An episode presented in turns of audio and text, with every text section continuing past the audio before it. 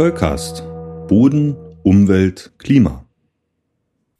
Schrapp, schrapp, schrapp, schrapp, schrapp, schrapp, schrapp. Meine Damen und Herren, der Maya-Kopter ist gelandet.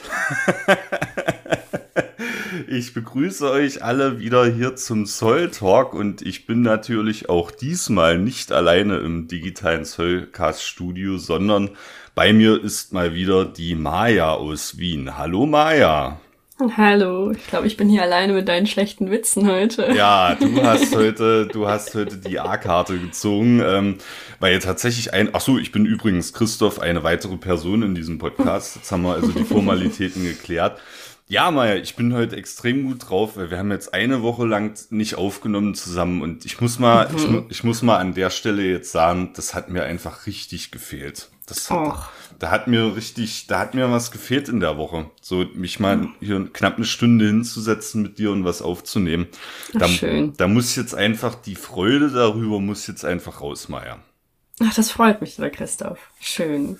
Jetzt musst du sagen, dass dir das auch gefehlt hat, Maya. Ja, geht. Also ich hatte ein bisschen Stress und dann hatte ich Urlaub. Deswegen, ähm, mein Gott, ja, na, ja, gut, gut, da kann man das, da kann man seinen sein, sein Schmerz über diesen Verlust äh, mal kurz vergessen.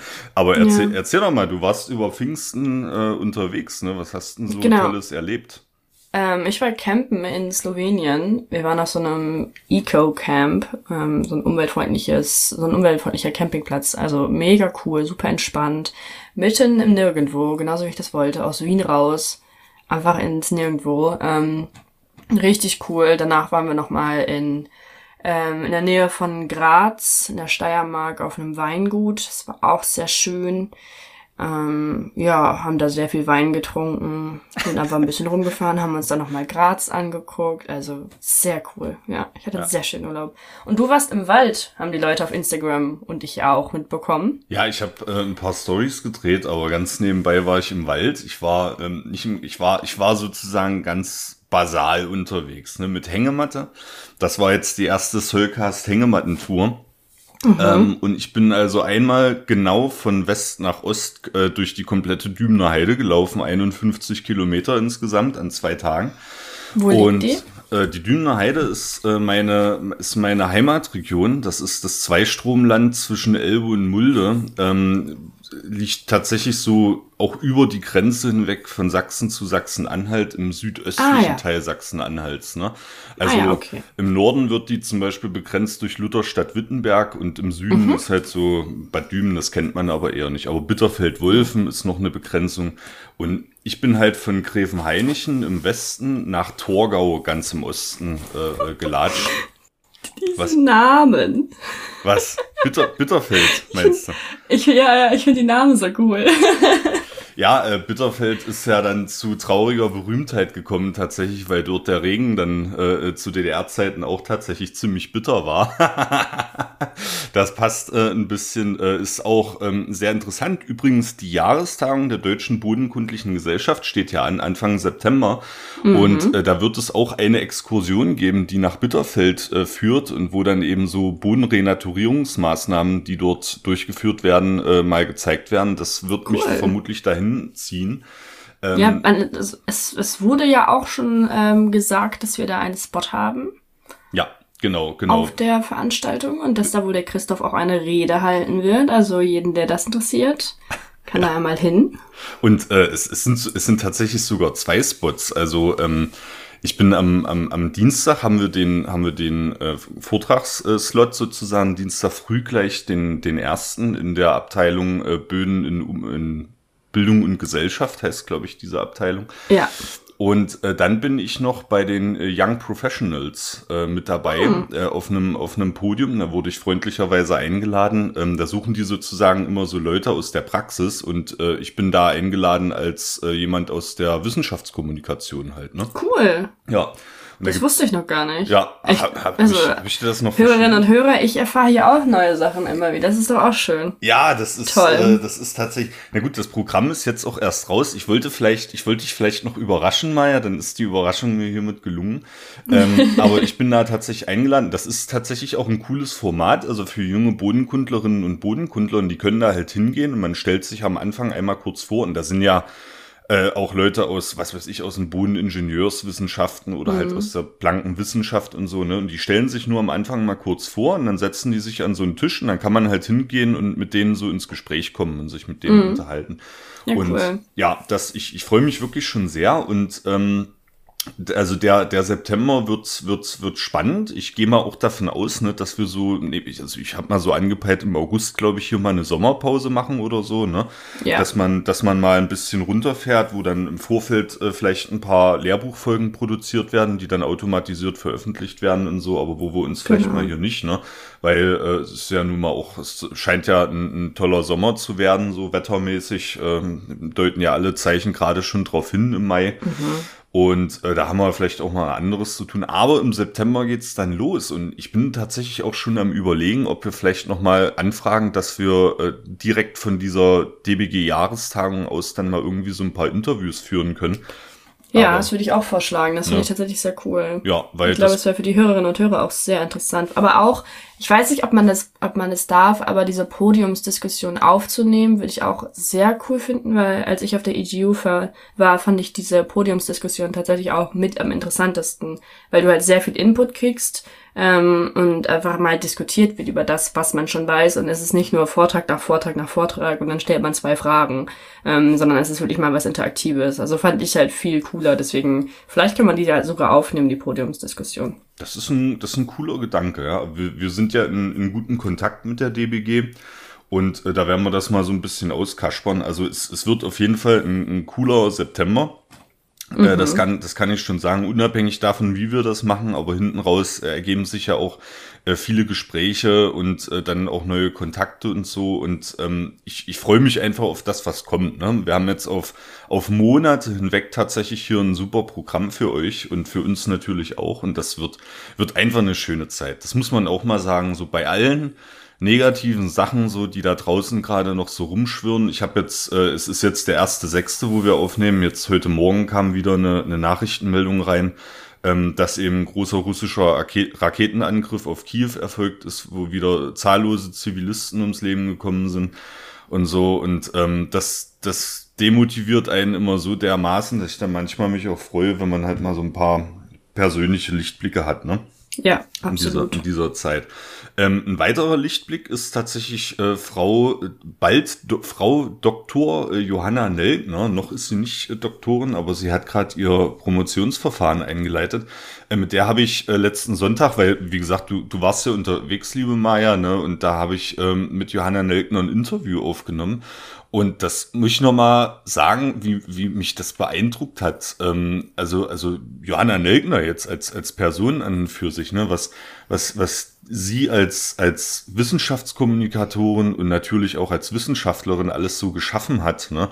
Ähm, Kinderbuchautorin ist sie, sie ist äh, Mikrobiologin, hat wie gesagt gerade ihre Promotion eingeleitet. Sie ist dann auch noch Mutti von zwei Kindern. Äh, das dritte ist unterwegs, hat sie bei Instagram schon äh, öffentlich verkündet. Also ich finde das schwer beeindruckend, was man so alles schafft und was sie vor allem alles geschafft hat. Das ist wirklich sehr, sehr krass. Weißt du, was mir gerade für ein Gedanke kam? Das ist jetzt wieder mal ein bisschen off-topic, aber wäre sie männlich, würden wir nicht darüber reden, dass sie Kinder hat. Also, es, ist, also es ist super krass, dass man das alles schafft und ich ganz ehrlich wüsste jetzt nicht, ob ich das schaffe, einfach mal so eine Promotion plus Kind, plus Kinder. Ja. Heftig krass. Aber ähm, ja, ich, ich musste gerade kurz dran denken, dass ähm, wenn sie männlich wäre, dann würden wir gar nicht drüber reden, dass sie, dass es ja krass ist, dass die Person das schafft, obwohl sie Kinder hat. So, das ist halt wieder einfach nur so ein, so ein pures weibliches Ding. Und darüber haben wir ja schon mal, darüber habe ich schon mal ein bisschen gerantet, deswegen Ja. halte ich das jetzt hier kurz. Aber ähm, Nee, du, ja, du, es du hast ja vollkommen recht, ne? Und ähm, ich genieße das ja jetzt auch, mit dir mal so ein bisschen abzuschweifen und mit dir darüber zu sprechen. Und das, das war natürlich auch ein, ein, ein Hintergedanke von mir, weil ich, weil ich gerne auch unsere Reichweite natürlich nutzen möchte, um das vorzustellen, um das auch zu thematisieren. Das habe ich auch am Ende des Ja. Interviews zu ihr gesagt, ne? Das ist großartig, ähm, dass das gibt. Und ähm, ja, wir hoffen wirklich, dass sich in der Wissenschaftslandschaft einiges ändert, dass es auch mal selbstverständlich ist, dass man einfach nebenbei noch äh, Kinder haben kann und äh, dass das Geschlecht einfach auch keine Rolle mehr spielt. Ne? ja. Also ja, ja. es wäre schön, wenn sich das ändert. Ja. Ah, ja, na, wir, es, sind, es ist ein dickes Brett zu bohren, glaube ich, ne? Ja, es ist halt systematisch, läuft da ganz viel falsch. Also das ist halt, ist ja nicht nur eine kleine Stellschraube. Ja, das ist, das ist so. Ne? Aber schön, schön, dass es äh, Johanna gibt und ähm, dass sie da äh, so viel geschaffen hat. Und vor allem Kinderbücher, Maya, ne? Also Kinder, also jetzt ein Buch schreiben ist schon, ist schon heavy, ne? Vor allem so, also ein Sachbuch, da musst du einiges an Recherchen. Aber für Kinder, da musst du ja permanent auch noch überlegen, wie du das quasi so runtertransformierst, dass es für Kinder verständlich ist. Und dann Ja, ich weiß nicht, ich stelle mir das extrem cool vor. Ich glaube, das ist richtig, das macht richtig viel Spaß. Und wenn du deine eigenen Kiddos hast, dann kannst du ja auch gucken, was, was kommt an, was kommt nicht an, welche Methode kommt besser an, wie kannst du es besser gestalten, weil Kinderbücher sind ja auch ganz viel einfach über Gestalten, ähm, je nachdem, wie jung die sind. Ja. Aber ähm, ich finde das so cool. Ich finde es richtig, richtig cool. Ich bin richtig begeistert davon, so kleine Kinderbücher, so für die Kleine, dann malt man sowas und so. Ich finde es so toll. ich bin Ja, komplett ja. begeistert. Das, da- das ist, ist wirklich gut. Und ich bin ja auf sie aufmerksam geworden, sage ich auch im Interview, ähm, über Soil Wars. Ne? Also sie ist äh, auch Science Slammerin, das habe ich jetzt ganz vergessen. Also zusätzlich ist sie auch noch Science Slammerin und Krass, ähm, macht, da, macht da noch so drei Minuten äh, Beiträge beim Fame Lab. Und da hatte sie auf, auf LinkedIn quasi abstimmen lassen, ähm, was sie als nächstes für einen Beitrag machen sollen. Da habe ich natürlich fleißig für Soil Wars gewotet, weil das ist auch ihr Promotionsthema oder ein großer Teil davon, ähm, wie quasi nützliche Mikroorganismen äh, die Ausbreitung von Krankheiten, Pilzen zum Beispiel in Ackerkulturen verhindern können. ne? Also du bringst da Mikroorganismen ein und so. Und das muss ich mir gleich mal notieren. Ähm, die, die, dieser Vortrag zu Soil Wars, den konnte sie leider nicht live halten, weil sie eine, eine, eine Erkrankung hatte, die sich hinzog. Ähm, aber sie hat das aufgenommen und das ist jetzt, glaube ich, auch auf YouTube verfügbar. Das werde ich Ah, auch cool. mal in die, in die Shownotes schmeißen. Das ist so lustig. Also angelehnt an Star Wars natürlich, ne? Das Gute kämpft Mhm. gegen das Böse mit Laserschwert und so, ne? Aber ähm, richtig, richtig cool. Und auch ihr erster FameLab-Beitrag, ähm, der äh, Bifidos Reise heißt, da geht es um Bifido. Das ist also ein Mikro, Mikro, wie sagt sie, ein Mikrobium, ne? Ähm, ist die kindgerechte Sprache sozusagen. Das reist quasi durch den Darm und sie beschreibt halt in drei Minuten, was Bifido alles so erlebt auf seiner Reise durch den Darm. Das schmeiße ich auch mal in die Shownotes. Das ist echt cool. Also bin ich, bin ich hin und weg, muss ich sagen. So, genauso muss man es machen und Ja. eben, äh, ja, das machen wir jetzt mal einen Punkt an der Stelle. Das ist wirklich, ich bin, Wir verrennen uns hier. ja, ich bin, ich bin sehr beeindruckt. Kommen wir mal, kommen wir mal zu unserem äh, Podcast äh, zum Thema Hausmeisterei und Maya, ein neues Zeitalter ist angebrochen. Es ist jetzt äh, äh, Christoph äh, Entwicklungsstufe 2. Ich bin wie so ein Pokémon. Ich habe mich jetzt entwickelt. Ich werde, Oha. ja, weil ihr, ihr wisst ja alle, ich bin so ein, ich bin so ein Planungsmensch, ne? So, also, also Listen, Listen, äh, äh, Termine und so, das ist Christ, sind Christophs Freunde, ne? Und äh, dementsprechend habe ich auch meine Soul Talk-Themen äh, so bis Ende des Jahres, die stehen eigentlich alle schon auf dem Zettel. So, ne? Also das, ich weiß, ich weiß halt, ich, ich muss die natürlich noch individuell vorbereiten, aber ich weiß schon, was ich machen will, so, ne? Das hat sich alles ergeben. Da hat natürlich auch die, die Wanderung durch die Dübener Heide äh, mir genug Zeit gebracht, um das zu machen. So, und jetzt wird's halt, wenn man das alles so geplant hat, dann wird's ein bisschen einsam, so, weil dann hast du nichts zu tun. Und deswegen lasse ich jetzt in regelmäßigen Abständen einfach abstimmen. Also, welche Themen soll ich als nächstes behandeln? Da sind jetzt immer fünf zur Auswahl. Äh, Link ist in den Shownotes, aber der, die URL ist einfach www.solcast.de slash Umfrage. So, und da könnt ihr abstimmen. Und da habe ich jetzt mal fünf Themen rausgesucht, wo ich so sage, na, die könnten jetzt so quasi in den nächsten fünf Slots, die ich hier belege, könnten die so drankommen. Und ihr könnt immer eure beiden Favoriten wählen, abstimmen und dann wird mir das im, im Backend sozusagen angezeigt und ich werde die Themen dann äh, in, ab, naja, ab dem Zeitpunkt in zwei Wochen halt äh, der Reihenfolge nach abarbeiten. Ne? Und Das ist kommt- richtig, richtig cool. ja, ein bisschen, danke Maja, das ist ein bisschen Ja. so, so, äh, äh, so ein bisschen so eine, so eine interaktive Komponente, ne? Und ich sag mal kurz, was ich jetzt äh, rausgesucht habe. Thema 1 ist die Mykorrhiza und der Wassertransport im Boden. Äh, Them Thema 2 sind aktuelle Forschungsergebnisse aus Bad Lauchstädt. Da habe ich ja erzählt, dass ich da ein bisschen eingebunden bin und da auf dem Acker manchmal rumrenne. da können wir auch mal äh, präsentieren, was da quasi gerade so publiziert wird. Äh, Tagebaurenaturierung ist auch noch ein großes Thema, das würde ich hier auch gerne mal ansprechen. Äh, Bodenschwurbel zum Thema Homöopathie. Und Der hat die Treibhausgasdynamik von Mooren. Ist auch noch ein Thema. Ach cool, ja. sehr cooles Thema. Und ähm, Mayas, Mayas Favoriten, also den, den zweiten Favorit habt ihr jetzt gehört. Den ersten Favorit habe ich an, an den Augenbrauen erkannt, die, äh, die nach oben gingen und so. Maya könnte jetzt also abstimmen und könnte dann sagen, hier pass auf, das sind meine beiden Favoriten und es sind alles coole Themen, aber man hat ja immer so ein paar Präferenzen. Ne? Mhm. Also fühlt euch da eingeladen, äh, kommt auf diese Seite und stimmt ab. Punkt.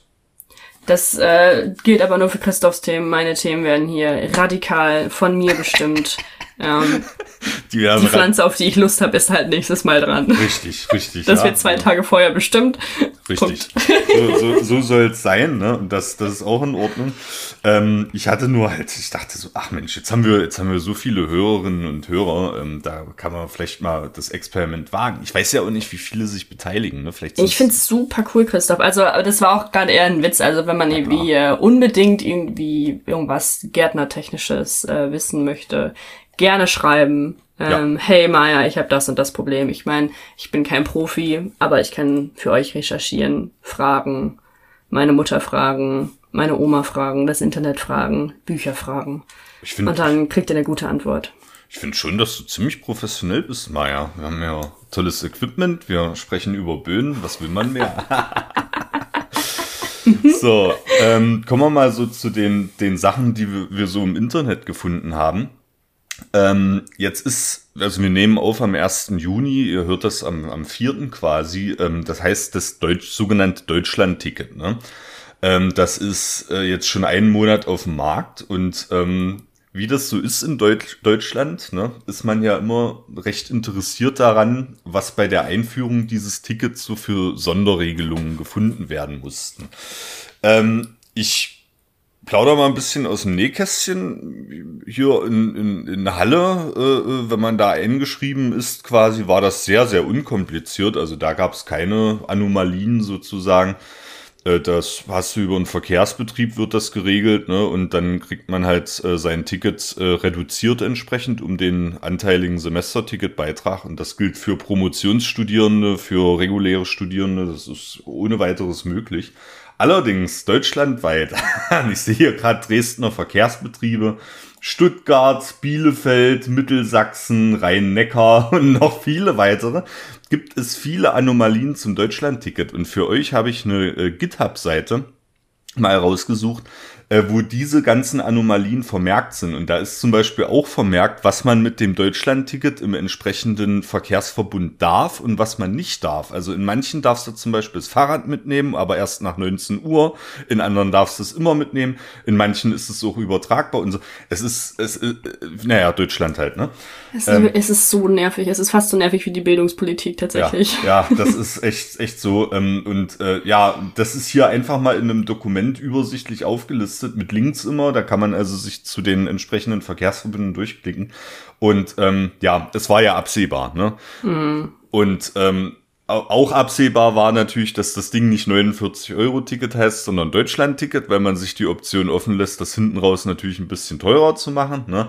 Ja, und weil ja Schland und Schland im Namen dann vorkommen muss. Hallo, ja. wir sind immer noch in Deutschland. Richtig, richtig. Ne? Und, und, auch, ab, und auch absehbar war ja, ähm, dass man das, das hat, das hat mir ein Kumpel erzählt zum Beispiel, wenn du das über die Deutsche Bahn beziehen willst, dann musst du ja gleichzeitig erstmal ein Abo abschließen und musst das Abo quasi für eine Laufzeit von zwölf Monaten abschließen. Ne? Also die 49 Euro mal zwölf Monate und dann wird trotzdem monatlich abgebucht, aber für Leute, die vielleicht, keine Ahnung, jetzt nicht äh, Kredit wird oder oder vielleicht wird es auch gesamt abgebucht. Ich glaube, das ist der Skandal. Also es wird für zwölf Monate abgebucht, du kannst es monatlich kündigen und dann wird rückerstattet oder so. Also es ist ein einziges also, Kuddelmuddel. Das ist da kann sich das ja, das ist ja komplett, also welcher Azubi kann sich das denn bitte leisten dann? Ja, das eben. Ist ja ein, was soll das denn wieder? Ja. Naja, Deutschland. Ja. Ja, aber es ist trotzdem, trotzdem einmal sagen, es ist ja cool, dass es das gibt und das ist super und dass man damit überall hinfahren kann, ist ganz, ganz, ganz, ganz, ganz klasse. Ja. auf jeden Fall. Trotzdem, Wenn, so bei der, bei der Umsetzung hat Deutschland wieder ein bisschen verkackt. ja, wenn, wenn, wenn mir das jemand vor, keine Ahnung, vor zehn Jahren oder so gesagt hätte, ey, wir haben mal ein Ticket für ganz Deutschland und du kannst ja sogar noch äh, bis über die Grenze hinweg in Grenzbahnhöfe fahren Ja. oder so, ne? Also das geht ja auch. Ähm, da hätte ich dem Vogel gezeigt, ne? So, und dass das jetzt möglich ist, ist echt cool. Und für neun Euro war es natürlich noch cooler, aber äh, jetzt 49 Euro und so, ne? Wir müssen halt mal ran an diese ganze Regionalverkehrsverbundstruktur und da müssen sie, glaube ich, einfach mal ja, weiß nicht, das ist sicherlich auch eine Datenfrage, ne? Wenn man die Daten besser verknüpfen würde, die Tarife und so, dann könnte man da sicherlich auch viel Einheitlichkeit erzeugen, aber das ist wieder ein Thema für andere. Ja, ich glaube, es, es hängt auch ein bisschen davon ab, es ist ja nicht jeder Verbund, gehört ja nicht zur Deutschen Bahn, sondern wir haben bei uns zum Beispiel auch die Westfalenbahn Ja. da in äh, Emsland, Ostfriesland und die fährt halt ganz unabhängig von der Deutschen Bahn, wartet nicht auf die Deutsche Bahn, ist aber immer pünktlich. Ja. Ja, es ist nochmal ein riesiges Ding da. Ja. Ja, das, das ist was. Für, für euch hier im, im Soulcast ist es natürlich gut, weil der Christoph wird äh, quer durchs Land reisen und mit seiner Hängematte jetzt. Das ist jetzt alles getestet und erprobt cool. und funktioniert. Und ich werde immer schöne Stories aufnehmen. Maya, waren meine Stories eigentlich in Ordnung? Hat das, hat das, also es sind noch ein paar in der Pipeline. Ich habe noch nicht alle rausgeballert, aber war das so einigermaßen erträglich? Ja, das ist jetzt ja auch nett, mich das hier vor dem Mikrofon zu fragen, ähm, ohne vorher das abzuklären. Ähm, ja, das Ding ist, ich war im Urlaub, ich habe mir die nicht mit Ton angehört. Ich hatte wirklich keine Lust. Aber, ähm, aber, aber rein optisch war ich gut frisiert erstmal so. du warst gut frisiert, Okay. ich würde es nur mal ein bisschen weiter wegnehmen von deinem Ja. Gesicht, weil es war, Na, mein, meine Arme sind, Komplett zu, Gesicht. Sind, sind, sind zu kurz, Maya. Ich bin wie Bernd das Brot, ja. Ich muss mir, glaube ich, mal einen Selfie-Stick holen oder so. Dann oh ja, oder so so ein Instagram-Stativ mit Ringlicht. Ja, genau. Dann stehe ich da mitten im Wald mit so einem Ringlicht. Weißt du, die ganze Zeit so einen auf Outdoor machen und dann kommt so ein Ringlicht. Ja, ge Geil. genau, Das genau. So, so ist das. ähm, so, wir, wir machen kurz weiter. Ähm, wer auch immer einen auf Outdoor macht, ist äh, Sonja Medwetzki. Äh, ihr erinnert euch, das Interview mit der Autorin. Ähm, die- mit der ersten Autorin, mit der ich Ich wollte gerade sagen. Ähm, tatsächlich, ja, ich habe es irgendwie mit, mit, mit Autorinnen, ne? aber das beeindruckt mich auch. Jedenfalls, Sonja Medwetzki hat uns geschrieben und hat uns darauf hingewiesen, dass sie einen Spreadshirt-Shop hat, schon seit einigen Jahren. Ich habe mich immer gefragt, so, die war ja jetzt auch auf der Leipziger Buchmesse mit ihrem Buch und äh, hier und da. Und sie hatte immer so passende Shirts an, wo zum Beispiel äh, der, der Begriff Boden in verschiedenen Sprachen drauf notiert war und so. Ne? Und ich habe mich immer gefragt, wo kriegt man denn sowas? Und die Antwort ist in diesem Spreadshirt-Shop. Ja, da hast du auch äh, Bodenkundlerin des Jahres. Kannst du dir zum Beispiel so, das sind so richtig schöne Nerd-Shirts. Maya, Maya freut So sich. klingt das auch. Gerade haben die Augen wieder so schön gerollt. Das war, ah, das hat mir so gefehlt. Und äh, Soilmate zum Beispiel ist auch noch äh, so ein Aufdruck, den du haben kannst. Und du kannst ja auch äh, unter der Überschrift Erweitere deinen Horizont kannst du dir die Lehrbuch-Horizontabfolge eines Potzuls auf. Es ist fantastisch. Es ist großartig. Oder? Toll. es ist echt cool, dass es es gibt. Es ist cool, dass es es gibt. Bei mir, äh, ich glaube, ich bin ein bisschen zu eitel, um mir Nerd-Shirts anzuziehen. Zumindest von Ah. dem, was ich studiere. Oh, Ähm, ich weiß jetzt ich hat Christoph komplett gekleckert gerade. Nee, habe ich nicht, aber ich habe gerade geguckt, was ich, was ich für ein Shirt anhab. Ich glaube, vor der Aufnahme hatte ich noch ein Darth Vader Shirt an, aber habe es jetzt um, um, um ein, ein Sport-T-Shirt ergänzt, weil es immer sehr anstrengend ist hier. so, aber, Das Sitzen. Ja, also ich äh, auf, auf, auf jeden Fall, äh, hier ist auch was für, für Kleinkinder dabei, Nachwuchsbodenkundler, Nachwuchsbodenkundlerin mit so Das ist dann schon wieder süß. Ja. Das würde ich meinem Kind auch anziehen. kannst du so einen Strampler bestellen, so ganz niedlich und so. Also das äh, fand ich, finde ich sehr lustig auf jeden Fall und das äh, Ja. möchte ich hier auch gerne breit äh, treten einmal. Oder schluffiger Schluff. Das ist ja auch lustig. Ja, ich komme hier vom Hundertsten ins Tausendste. Schaut euch mal diesen Shop an und wenn was für euch dabei ist, dann könnt ihr ja mal zuschlagen. Oder auch verschenken, Meier. Du hast ja auch bald Geburtstag, ne? Da ist dann auch. okay, ich lasse es. Lieber nicht. Okay, der Spreadshirt-Shop von Sonja Medwetzki ist also auch äh, hiermit äh, ausführlich behandelt. Und eine letzte Sache, äh, die ich auch gefunden habe und für sehr, sehr cool befinde, äh, ist, läuft unter dem äh, Titel ähm, Bodenexperimente für Kinder. Oh, und, cool. Heute ja. ist eine kleine Kinderfolge, sag mal. Kindervorgespräch. Ja. Ah ja, ich kriege sehr gute Freunde von mir. Da ist es auch im September so weit, dass die ein Kind kriegen. Vielleicht, vielleicht prägt das so meine, mein, mein Denken auch ein Stück weit. Aber ich bin so auf die Kleinen, bin ich jetzt ein bisschen eingeschossen. Und da Süß. fand ich das so niedlich, dass dieses Bodenexperimente für Kinder, und da kommt auf der Titelseite kommt auch so ein kleiner Regenwurm, der streckt sich so entgegen und lacht. Hallo. Ja, aber äh, Spaß beiseite. Es ist natürlich wichtig, dass wir Wissenschaftskommunikation auch für Kinder betreiben. Und äh, das geht zum Beispiel durch Experimente. Und das ist hier die Food and Agriculture Organization äh, der Vereinten Nationen. Also sehr, sehr hoch aufgehangen. Und die haben dieses PDF äh, Soil Experiments for Children rausgegeben. Und das ist wirklich sehr cool. Also das ist genau, das ist genau nach meinem Geschmack, weil du kannst hier Bodenerosion simulieren, du kannst simulieren, wie Pflanzen wachsen oder auch nicht wachsen und so. Und hast dann immer so Notizseiten. Ähm, ich verlinke das in den Show Notes, kann man sich einfach ausdrucken und ähm, dann mit den Kiddies loslegen. Es sind auch immer ganz einfache Gerätschaften, also es ist nichts nix, äh, Außergewöhnliches, was man jetzt dafür braucht, vielleicht mal ein Trichter und ein Becherglas oder so, aber das kriegt man schon irgendwo äh, her, ne? Und dann könnt ihr mit den Kiddies loslegen. Auf äh, insgesamt 18 Seiten sind da einige Experimente notiert. Sehr cool. Da haben wir das auch äh, nochmal promotet. Ja. Ist auf Twitter auch ja. sehr beliebt gewesen. so. Ja. Damit äh, haben wir jetzt die Internetlandschaft der letzten Woche ausführlich besprochen. Und Jetzt kommen wir mal zum Thema. Die Leute wissen das ja jetzt schon anhand der, des Folgentitels. Maya, du bist noch komplett im, im Ungewissen. Ich habe dich komplett mhm. im Ungewissen gelassen, worum es geht. Ähm, ich frage mal, worauf, jetzt ist es auch morgens früh um 9.44 Uhr haben wir es jetzt, äh, worauf hast du überhaupt keine Lust heute? Richtig. Ja, Chemie, das weißt du Chemie, sonst auch ja. immer. Oder Maß, ja. ja. Chemie oder Maß, keine Lust. Äh, Bodenphysik, mhm. wie ist es ja, damit? Ja, gerne. Bodenphysik hättest du gerne, okay. Und äh, vielleicht eher so ein, so ein sozialwissenschaftliches Thema wäre auch in Ordnung. Auch, auch nett. Auch ja? Nett, ja. Mhm. Okay, dann hast du heute Glück, Maya. Es, es, wird, es wird eher sozialwissenschaftlich, es wird eher äh, wissenschaftstheoretisch, wenn man das so nennen kann. Ähm, ich habe heute mich dazu entschlossen, endlich mal das Eis zu brechen und diesem Druck von außen, es kam von außen immenser Druck von mir, von allen Seiten wurde ich permanent angesprochen. Mach jetzt. Permanent. Ja, ja, also aus dem Bekanntenkreis auf jeden Fall. Alle, die das hören, sagen gesagt, du hast es jetzt so oft angekündigt, jetzt mach es endlich, jetzt zieh es endlich durch, Christoph. Und ich muss jetzt diesem öffentlichen Druck nachgeben, weil sonst werde ich hier so, keine Ahnung, sonst stürze ich ab, sonst wäre ich irgendwie so ein, so ein, so ein wissen, wissen nicht, versacke ich in so Hotelzimmern und, und baller mich mit Kokain zu oder so. Nee, Quatsch. Aber ähm, wir fangen jetzt an mit Bodenschwurbel, Maja. Es geht jetzt los ah, mit ja. Bodenschwurbel. Ähm, cool. Und äh, da ist natürlich die Überlegung, ihr habt gesehen, in, den, in der Abstimmung ist auch schon Bodenschwurbel zum Thema Homöopathie dabei. Richtig.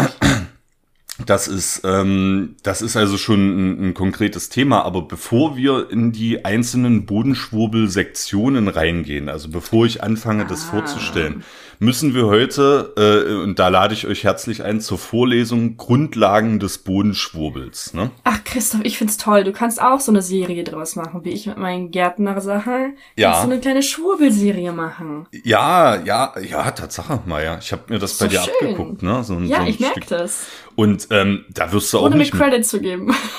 Ohne dir, ich gebe dir immer Credits, Maya. Ich, ich, morgens, morgens, morgens, wenn ich aufstehe, gebe ich äh, gen Himmel gerichtet sozusagen schon Credits so. raus. Ähm, das, das so ist gehört auch, sich das. Ja, ja klar. Also wir können nicht all, jeden Boden schwurbeln, weil es ist, es ist wirklich viel. Und man, ja. glaubt, man glaubt es nicht, wenn man ein bisschen drüber nachdenkt und sich so in der Schwurbellandschaft auskennt, dann kommt man schon so auf einiges. Ne?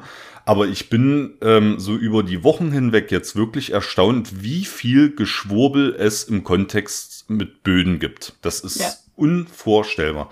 So.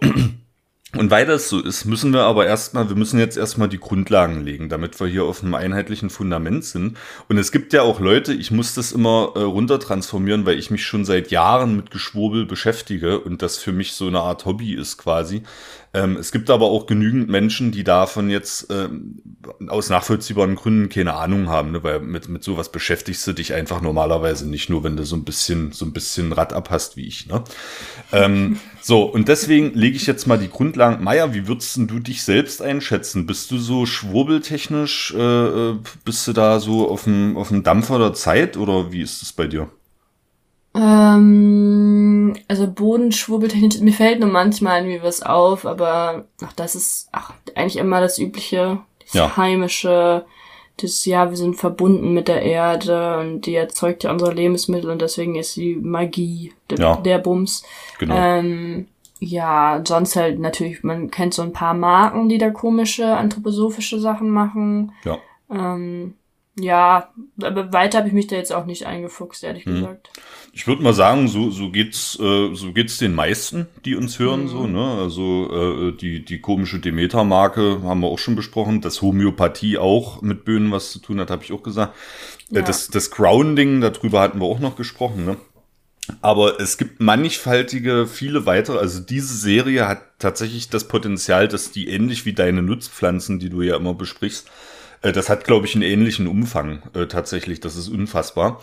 Und ähm, weil es so wichtig ist, wir müssen jetzt aber erstmal ganz basal einsteigen und ich muss mhm. jetzt einmal die Frage stellen, was ist Schwurbel? So, was, ja. was ist mit dem Wort eigentlich gemeint? Ne? Und ähm, ganz klar, das ist eine abfällige Bezeichnung, ne? das ist eine spöttische, abfällige Bezeichnung. Wenn ich das jetzt vortragen würde vor irgendeinem Fachpublikum oder so, würde ich mich dieser Vokabel nicht befleißigen. Äh, ich tue das aber hier ganz bewusst, weil ich äh, diese Abfälligkeit auch unterstreichen möchte. Und zwar nicht den Leuten gegenüber, die der Sache verfallen sind und dann ahnungslos sozusagen hinterherrennen, sondern das trifft die, die es besser wissen und trotzdem Leute in die Irre führen damit so. Mm. Das ist immer jetzt ganz, ganz grundlegend. Aber was ist jetzt damit gemeint mit Schwurbel, Maya? Was, äh, was assoziierst du mit dem Begriff Schwurbel?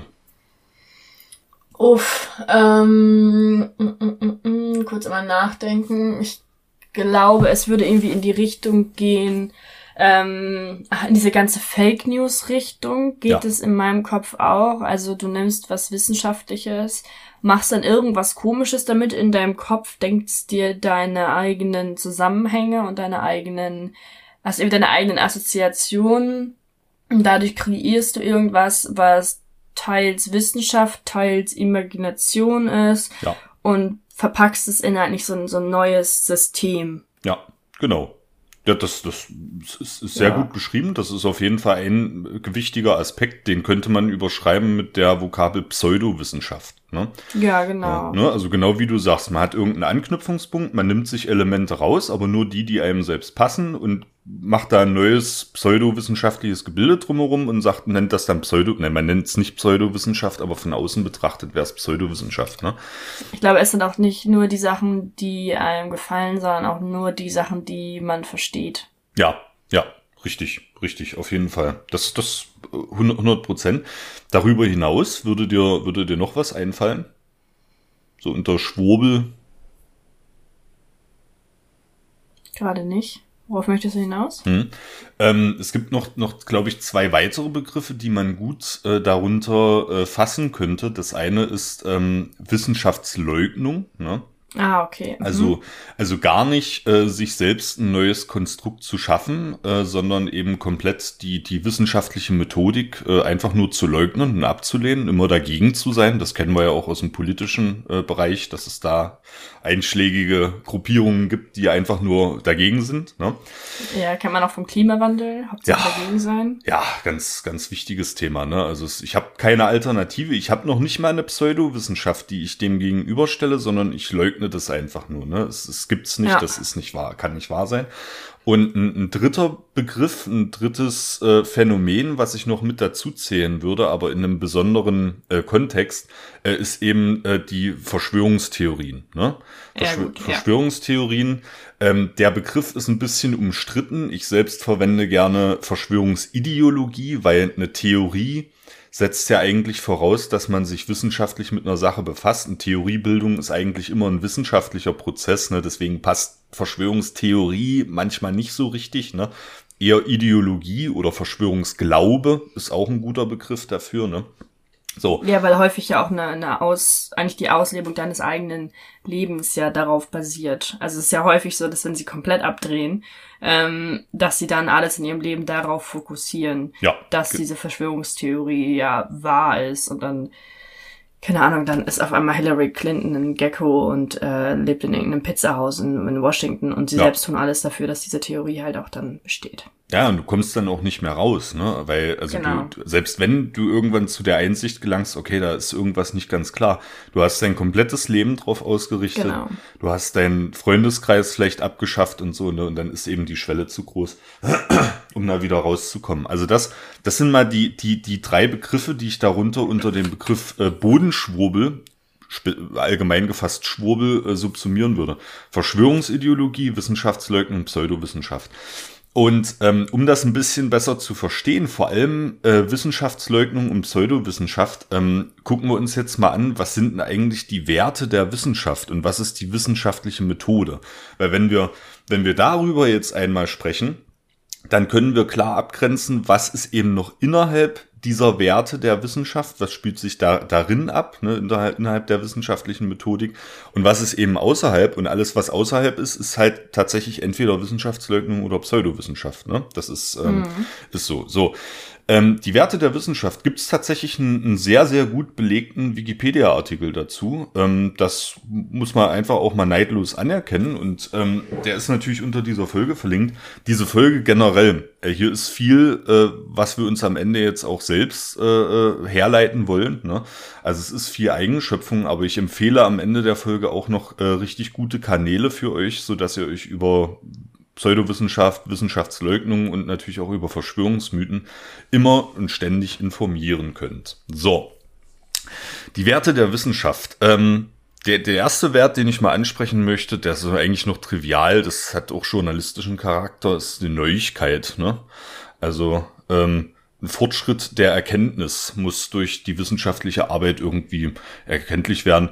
Ist jetzt noch trivial, ne? Also eine Neuigkeit mhm. kann ich auch, wenn ich jetzt mit dir zum Beispiel mich hier hinsetze und wir palavern ein bisschen, da tauschen wir auch Neuigkeiten aus, ne? Und machen beide einen Fortschritt das ist noch nicht, das ist jetzt noch nicht, aber die Werte der Wissenschaft müssen immer im Verbund gesehen werden und jedes wissenschaftliche Projekt müsste eigentlich wie an so einer Checkliste nach diesen genau. Werten abgehakt werden. Und nur wenn alle Haken gesetzt sind, kann man auch sagen, okay, das erfüllt die Werte der Wissenschaft. Ne? Ja. Also Neuigkeit. Das zweite, Offenheit und Redlichkeit. Das ist Redlichkeit. Redlichkeit, ja. Das äh, es klingt so ein bisschen altbacken, der Begriff, aber ich äh, mhm. äh, Redlichkeit ist zum Beispiel, nehmen wir, nehmen wir mal als Beispiel, du, du stehst im Labor und äh, du hast zwei Messgeräte, die auch unterschiedliche Parameter messen. Ne? Und du misst diese Parameter und das eine Messgerät hat zum Beispiel eine Genauigkeit von einer Nachkommastelle und das andere Messgerät hat eine Genauigkeit von drei Nachkommastellen. So. Und in deiner Publikation, du misst die Werte alle und möchtest dann mit diesen beiden Werten einen neuen dritten Wert errechnen. So. Und den dann publizieren. So, dann kannst, hast du verschiedene Möglichkeiten. Du könntest zum Beispiel einfach beim ersten Messgerät was ja nur eine Nachkommastelle misst, diese um zwei weitere Nullen ergänzen. Ne, dann hast du auch mhm. drei Nachkommastellen und gibst den Ergebnis aus der Verrechnung einfach auch mit drei Nachkommastellen an, weil sich dann mhm. alle sagen, oh, der hat aber genau gemessen hier, der hat ja drei Nachkommastellen. Ne? Das ist unredlich. Ne? Mhm. Redlich wäre es zu sagen, okay, ich nehme das Messgerät mit der geringsten Genauigkeit, also der einen Nachkommastelle, und muss eben den anderen Messwert daran anpassen, also runden. So, und mit diesem gerundeten Wert rechnen. Ne? Das wäre redlich. Ja, das ist halt da wieder Theorie und Praxis, die in der Wissenschaft sehr auseinandergehen, ne? weil ich glaube, die wenigsten Wissenschaftler machen das wirklich. Weil, oh, oh, oh, also, oh da, da, da kommen wir noch dazu. Behalten wir mal im okay. Hinterkopf. Ähm, tatsächlich, ne? aber das, das würde man so unter, unter Redlichkeit äh, verstehen zum Beispiel. Ähm, und was hier auch noch notiert ist, ist eben, dass die wissenschaftliche Arbeit alle Aspekte eines Themas neutral und ehrlich beleuchtet. Ja. Nicht nur vereinzelte Aspekte, also dieses Cherry-Picking, Rosinenpickerei und so, das soll nicht ähm, ähm, ein, einfließen. Ne? Und eben dieses, die Redlichkeit, Selbstkritik spielt auch dazu. Ne? Also Ja. das ist damit gemeint. Das sind eher so, das sind ja menschliche, das sind ja menschliche Werte, so eher Charakterzüge, die dich da ne, ein bisschen so naja, das sind menschliche Werte, sobald man in der Lage ist zu reflektieren. Ja, ja, das ist genau, das das ist ein sehr, sehr guter, sehr guter Stichpunkt. Ne? Und da fehlt es eben an der Pseudowissenschaft auch. Eindeutigkeit ist jetzt mal der nächste Wert der Wissenschaft. Das heißt, äh, hier steht wortwörtlich geschrieben in dem Artikel, da die Beschreibung in Schrift erfolgt, geht man möglichen Irrtümern bereits hier aus dem Weg, indem man in der Einleitung die verwendeten Begriffe möglichst exakt definiert. Die Definition selbst wird so einfach und kurz wie möglich gehalten, so dass sie von jeder Mann und jeder Frau verstanden werden kann. So, das ist unter Eindeutigkeit gemeint, eine Begriffsdefinition. Ne? Sehr wichtig. Machen nicht alle. Mhm. Sehr nervig, wenn sie es nicht machen. Ja. Und das ist, äh, wir hatten uns, wir hatten uns äh, außerhalb des Mikrofons immer mal so unterhalten. Das ist auch, glaube ich, was, wo sich die äh, Geistes- und Sozialwissenschaften sehr stark von den Naturwissenschaften unterscheiden. Ne? Ja. Weil ähm, das ist tatsächlich was. Ich muss auch mal jetzt, äh, ich muss auch meine Schwächen mal offenlegen. Das ist was, was ich nicht gut kann. Also äh, geistes-sozialwissenschaftliche Texte zu lesen. Ich finde die die Ergebnisse mega interessant, aber am Anfang wird da immer sehr viel auf Begriffsdefinitionen geschaut. Ne? Ja. Also teilweise seitenlang. Und das ist was, wo ich einfach nicht die Geduld habe, mir das alles durchzulesen. Es ist gleichsam wichtig, ne? Aber wenn ich so einen Text vor mir habe, dann habe ich immer nicht so die Geduld, sage ich will jetzt mal zum. Aber auch das gehört zur Eindeutigkeit. Das ist gute wissenschaftliche Praxis zu definieren. Ich habe das aber jetzt auch gemerkt. Ich habe so ein paar Paper gelesen von meinen Mitstudierenden. Also nicht, nicht nur meinen Kurs, sondern auch ganz viele andere. Musste ich halt ähm, im Rahmen von, von ähm, einem Seminar ein paar Paper lesen. Und ähm, da wurde so unfassbar wenig definiert am Anfang. Es ist einfach so direkt in das Thema, gib mir Soil Erosion, ohne überhaupt zu sagen, was das ist. So. Ja. Und ich war nur so, Leute, das, das geht doch nicht. Ihr müsst Ja. doch immer sagen, das ist das, deswegen passiert das, bla bla bla. Und dann kann man doch weitermachen. Ja. Aber ja, ich glaube, das ist ein Ding, ähm, Naturwissenschaftler lernen das nicht. Ja. Also, ja. Das ist so. Oder häufig. Das, Es gibt schon ganz viele, die es ganz gut können und die es auch gelernt haben, aber häufig, glaube ich, fällt das so ein bisschen zurück in der, in der naturwissenschaftlichen Bildung, zumindest im Studium. Na, die, die, die, die Sprache, die bleibt ein bisschen, bisschen zurück eben, ne? Ja. Was ich, weil du gerade sagst, äh, Soil Erosion, damit bin ich auch gerade ein bisschen befasst und so. Und häufig löst du das ja in solchen Papers halt damit, dass du eine Gleichung einführst. Da sind dann irgendwelche Variablen ne, oder Konstanten, die werden halt mit, mit griechischen äh, Buchstaben einfach mal bezeichnet und diese Gleichung in Verbindung mit dem Begriff, den du vorher in dem Satz zuvor definiert hast und so, das muss halt dann reichen, ne? So friss, friss oder stirb, ne? Nach dem Motto, äh, ich werfe dir das jetzt so hin, ne? Das ist manchmal schon ein bisschen nervig tatsächlich, weil man sich gerade so in diesen physikalischen äh, Gesetzmäßigkeiten so im Lehrbuch steht die steht die Variable so bezeichnet, dann ist es in dem Paper wieder so und in dem nächsten wieder so, ne? Da muss man sich immer neu drauf einstellen und vielleicht könnte man da auch tatsächlich von den Geisteswissenschaften lernen, ne? aber äh, zumindest der, die, das Bemühen ist, glaube ich, da Eindeutigkeit zu schaffen, wenn es auch nur in den Naturwissenschaften sehr, sehr knapp ist. Ne? So, es Ja, ist, aber sie machen es. Also wenn eine Formel steht, dann haben sie es ja naturwissenschaftlich definiert. ja, genau. Ne? Und das Dann ist, passt es ja. Das ist immer das. Ne? Nur es ist halt wirklich hart da. Also deswegen so ein Paper zu lesen und auch eine geisteswissenschaftliche Veröffentlichung, das ist eben nicht ohne und äh, das ist Handwerkszeug, was man tatsächlich beherrschen muss. Ne? Genau. So. Weiter im Text. Genau, weiter, weiter im Text. Überprüfbarkeit und Transparenz. Mega Ganz wichtig. wichtig. Ja, absolut. Ne? Also egal, ob du, was du für eine Publikation schreibst, es muss überprüfbar bleiben, wie du zu den Ergebnissen gekommen bist. Und es muss auch transparent dargelegt sein im Rahmen des Publikationsprozesses. Darüber sprechen wir gleich noch. Ähm, wie, naja, wie, wie ist da deine Messreihe? Du musst ein Laborbuch führen, du musst das alles notieren und ähm, wir kommen dann auch noch dazu, ist das, das Ergebnis, was du in deinem Laborversuch beispielsweise erzielst, das muss ja auch über die Transparenz reproduzierbar sein. Ne? Ganz wichtig ja. auch. Ja. Du kannst nicht äh, sagen, so, ja, Mensch, hier hat die Sonne günstig geschienen an jenem Tage und äh, dann ist uns, weiß, wissen wir nicht, dann haben wir ein bisschen Glitzerpulver reingestreut und dann ist da was, ja. ist uns auf einmal der Heilige Geist erschienen oder so, ne? Nee, nee, das muss für jeder Mann und jede Frau weltweit reproduzierbar sein. Zählt auch unter Transparenz, ne? Und dann haben wir noch zwei ähm, äh, ebenfalls wichtige Sachen. Das ist Objektivität und Verlässlichkeit. Ne? Mhm. Also äh, Objektivität heißt eben ähm, Fakten, objektive Schlussfolgerungen und zwar unabhängig von der Person oder den Personen, die die entsprechende Abhandlung geschrieben haben. Ne? Und damit kickst du den Schwurbel raus tatsächlich. Ja, das ist ein ganz wichtiger ja. Punkt, ähm, weil, äh, kommen wir auch noch dazu, da hängt es meistens von so Pseudo-Expertinnen und Pseudo-Experten ab, die eben sich ja. alles so hinbiegen, wie sie es gerade brauchen. Ne?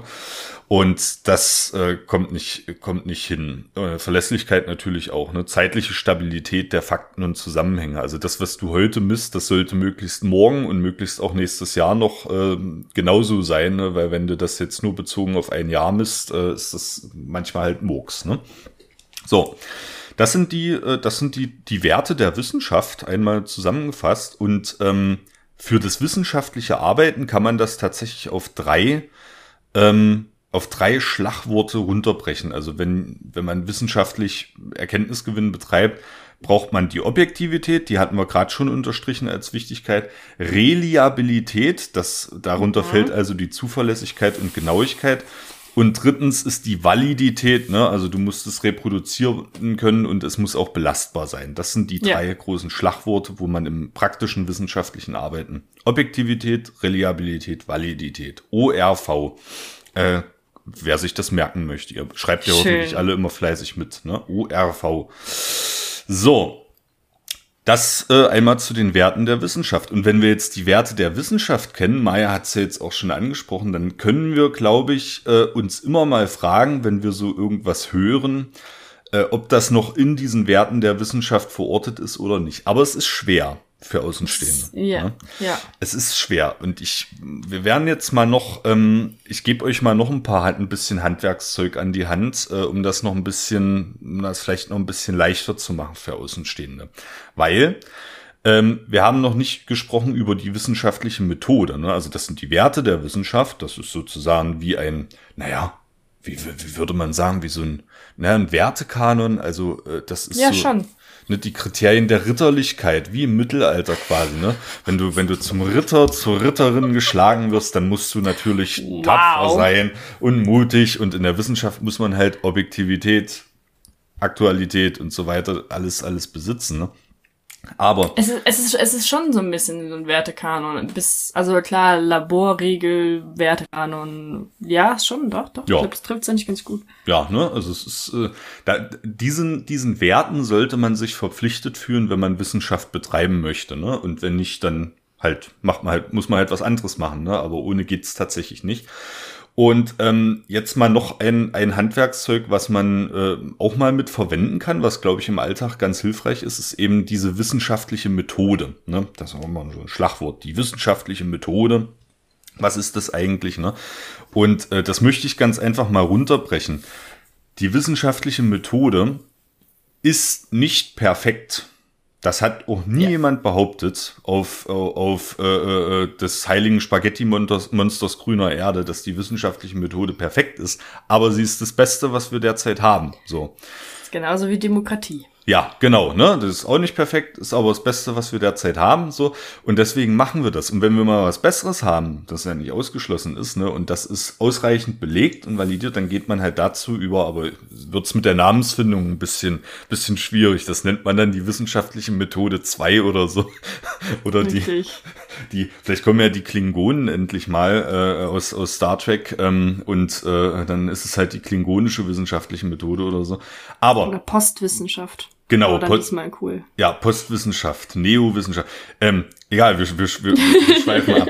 Die wissenschaftliche Methode einmal runtergebrochen sagt, ich mache eine Hypothese, ne, ich habe eine Arbeitshypothese, ähm, die ich vor meiner wissenschaftlichen Arbeit aufstelle. Das können auch mehrere Hypothesen sein. Das kann auch eine Hypothese sein mit einer Antihypothese. Also zum Beispiel, ach, ke keine Ahnung, ich, ich kann zum Beispiel sagen, äh, äh Solkast Hypothese ist, immer wenn wir früh um neun aufnehmen, dann ist Christoph schlecht drauf. Ne? Das wäre eine, wäre eine Hypothese. Und die Gegenhypothese mhm. wäre eben genau das Gegenteil. Ne? Also Christoph ist nicht schlecht drauf, wenn wir früh um neun aufnehmen und so. Ne? Und das wäre erstmal eine neutrale Arbeitshypothese. Und wenn ich das jetzt untersuchen will, kann ich die Hypothese erstmal nicht wieder korrigieren, weil ich untersuche ja auf auf das, naja, darauf, ob diese Hypothese zutrifft oder eben nicht. Ne? Mhm. Und das ist eben auch ein Kriterium dieser Hypothese. Also die Hypothese selbst, die muss verifizierbar sein, also es muss möglich sein, sie zu belegen. Es muss aber auch möglich sein, sie zu widerlegen. So, das ja. muss zeitgleich immer gegeben sein. Ne? Na, du musst sie nicht unbedingt widerlegen, du musst sie falsifizieren. Ja, naja, Falsifikation, äh, äh, genau, ne, also in sozusagen, ja, ad acta legen, mehr oder weniger, ne, also, oder, oder, und unterm Strich formulieren, die Hypothese hat nicht zugetroffen, Punkt, so, das ist, das ist ja das, das Entscheidende, ne, und, ähm, das ist auch ein Kriterium, ne, also wenn ihr, irgendwo mal eine Publikation lest oder was weiß ich, Telegram ist ja immer so äh, eine Plattform oder Twitter und Facebook, aber eigentlich sind alle Social Media Plattformen mittlerweile ja. Schwurbelplattformen. Ne? Wenn ihr irgendwas lest und es formuliert jemand, wir sind losgezogen, um zu beweisen, dass, ne? ist das schon mal, ist das schon mal ein heftiges Indiz dafür, dass da irgendwas falsch ist, ne? Weil so würde ja. sich auch kein Wissenschaftler, keine Wissenschaftlerin äußern, denke ich mal, ne? Nein, nein, nein. Man, ja, man zieht einfach nicht los, um irgendwas zu beweisen. Man ja. hat halt die Hypothese und die testet man, aber man geht ja nicht von dem Resultat, was man sich erhofft, aus und mhm. dann sich zu denken, okay, wir müssen jetzt irgendwie dahin kommen. Das ist halt einfach nur falsche wissenschaftliche Praxis. Ja, genau. Und ähm, genau so ist es. Ne? Und ähm, das kurz zur wissenschaftlichen Methode. Das ist jetzt kurz und knapp runtergebrochen. Ich verlinke auch noch eine, eine sehr, sehr gute Seite. Ähm, die ist aus dem Jahr 2013, aber äh, erklärt die wissenschaftliche Methode sehr, sehr gut und sehr, sehr gut verständlich. Ähm, das ist aber mal runtergebrochen, äh, die, die Quintessenz der wissenschaftlichen Methode. Ne? Und äh, auch natürlich die Tatsache, dass ich mein Experiment nicht an den Ergebnissen, die ich mir erhoffe, ausrichten kann, ne? genau. Stichwort Objektivität, ne? sondern das Experiment ja. muss so gestaltet sein, dass eben Verifikation, Falsifizierung gleichermaßen gegeben sein können. Ne? Ja. Und ähm, ja, das äh, zur wissenschaftlichen Methode. Link ist auch in den in den äh, Show Notes natürlich. Und wenn ich jetzt die wissenschaftliche Methode angewendet habe, habe ich ein Ergebnis und dann muss ich dieses Ergebnis natürlich in irgendeiner Form publizieren. Und das ist auch noch Handwerkszeug, was ich hier den Leuten gerne an die Hand geben möchte. Wie läuft denn eigentlich in der wissenschaftlichen Praxis so ein Publikationsprozess ab? Ne? Weil das ist ein, das ist auch so ein Prekariatsding tatsächlich, die wissenschaftliche mhm. Publikationspraxis. Also die ist auch alles andere als perfekt. Ähm, die ist ja. weit davon entfernt. Aber auch hier ist es so, dass es innerhalb dieses Publikationsprozesses nun mal Qualitätsstandards gibt, die derzeit, wo es derzeit leider keine Alternativen gibt, ne, und deswegen wird das so gemacht. Also, stellen wir uns vor, Wissenschaftlerin, Wissenschaftler hat ein Experiment gemacht oder hat über Sachen nachgedacht und so und hat jedenfalls ein Ergebnis. Äh, es kann auch sein, dass sie aus anderen Ergebnissen was zusammengefasst haben, daraus neue Erkenntnis. Ist ja alles möglich. Dann wendet man sich an einen Wissenschaftsverlag der Wahl. Dieser Verlag gibt immer ein Journal heraus. Ne? Und man schaut natürlich im Vorfeld, das können jetzt praktizierende Wissenschaftlerinnen und Wissenschaftler äh, noch viel besser äh, erläutern, man schaut natürlich im Vorfeld mein Experiment, was ich durchgeführt habe, zu welchem Journal würde denn das jetzt eventuell passen. Ne? Ja. So, also in Bodenwissenschaften ist es dann sowas wie Catena oder European Journal of Soil Science oder Journal of Soil Science und Plant Nutrition. Und gibt's ja, aber auch sowas wie Geoderma kann man machen oder Geoderma, wie, ähm, ja. ich glaube, es gibt auch Applied Soil Ecology und so. Da gibt's ja auch sehr viele, die so ein bisschen ähm, sich um diese Schnittmengen in der Ökologie oder so drehen. Genau, genau. Aber das ist letztlich wie, naja, wie, wie, jetzt komme ich wieder zu Kindern, ne? aber die Kinder können eben auch Mickey Mouse lesen und die können halt noch andere Sachen lesen. Ja, ne? Aber genau. genauso wird eben noch in Zeitschriften publiziert in der Wissenschaft. Ne? So. Und dann ähm, kommt jetzt was, was häufig in der Kritik ist und auch vollkommen zu Recht, weil wenn du das, wenn du deinen Artikel dort einreichst, der wird sozusagen erstmal eingereicht zur Überprüfung sozusagen, dann musst du den schon komplett entsprechend der Vorgaben dieses Journals formatieren. Also du machst letztlich diese klassische Redaktionsarbeit als Wissenschaftlerin.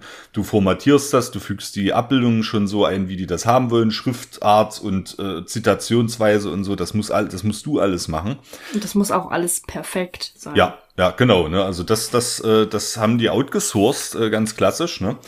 Und Darauf kommt es mir jetzt aber nicht an, sondern worauf es mir jetzt ankommt, ist, dieser Artikel nach der Einreichung wird er nicht sofort veröffentlicht oder es entscheidet auch nicht eine Person, ob das gemacht wird, sondern er geht in ein sogenanntes Peer-Review-Verfahren. Genau. Und das heißt, das Journal hat Leute bei der Hand, die aus demselben Fachbereich kommen, ne, die schreiben die dann an, die machen das auch für lau übrigens, ne, also da verdienst du ja keine goldene Nase, ja. neben ihrer Arbeit, das ist auch keine Dienstaufgabe und so, und die begutachten diesen Artikel, der eingereicht wurde, und stellen dann kritische Nachfragen. Oder sie wollen das Experiment nachvollziehen, dann muss eben das Laborbuch noch eingereicht werden. Oder, oder, oder. Ne? Also da gibt es eine ganze genau. Palette von Möglichkeiten. Oder sie weisen darauf hin, dass äh, äh, in, in, in, der, in der Nachbetrachtung, in der Conclusion oder so, dass eben da äh, der aktuelle Stand der wissenschaftlichen Forschung zu diesem Thema noch nicht richtig abgebildet ist und so. Also da gibt es eine Palette und das kann sich ja über Monate, manchmal über Jahre hinziehen, dieser Peer-Review-Prozess, bis die ja. Peers eben zufrieden sind mit diesem Artikel. Ne? Und das ist eigentlich der, die Qualitätssicherung solcher Artikel. Genau. Ne? Und das sieht man auch, also da steht auch immer dran, äh, peer-reviewed und man sieht auch immer die unterschiedlichen Daten, wann es eingereicht wurde, ja. wann es dann revised wurde, weil diese, diese Peers, die überarbeiten das, ähm, das Paper dann, beziehungsweise stellen halt die Nachfragen oder so, wollen halt das irgendwie noch mal ein bisschen besser erläutert haben. Und das ist eigentlich immer der Fall. Also es ist jetzt nicht so, dass das mal passiert, dass man nochmal sein Paper komplett überarbeiten muss, sondern es ist eigentlich immer der Fall, dass irgendwas nicht stimmt.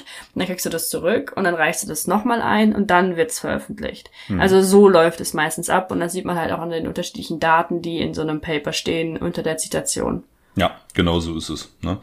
Und ähm, ja, und das ist eben auch Handwerkszeug, ne? Und manchmal ja. äh, hilft es auch tatsächlich, wenn, wenn, wenn ihr irgendeine Studie geschickt kriegt und die, die sehen alle professionell aus, also auch Schwurbelstudien, die sehen schön professionell aus, das ist, sieht aus. Ihr könnt tatsächlich in den, auch auf der, auf der Website des entsprechenden Journals, könnt ihr mal einfach schauen, ob das Journal peer-reviewed ist, ne? Es gibt auch sogenannte Predatory äh, Journals, die quasi sich äh, auf die Fahnen schreiben, so ein Pseudo-Peer-Review-Verfahren äh, aufzusetzen und da musst du halt mhm. ein bisschen Knete abdrücken und so und dann garantieren die dir, dass dein Artikel auf jeden Fall publiziert wird. Ne? Also auch ja auch auch auch diese äh, auch diese ähm, Sache wird mittlerweile leider unterwandert. Ne? Aber ähm, dieses Peer Review in, gerade in den großen Zeitschriften, also verlass, man verlässt sich im Zweifel halt lieber auf die einschlägigen Fachzeitschriften, die man auch kennt. Äh, ganz hoch aufgehängt sind so Sachen wie Science oder Nature. Ähm, das ist sagen, ja. global. Nature. Ja, also wenn ja.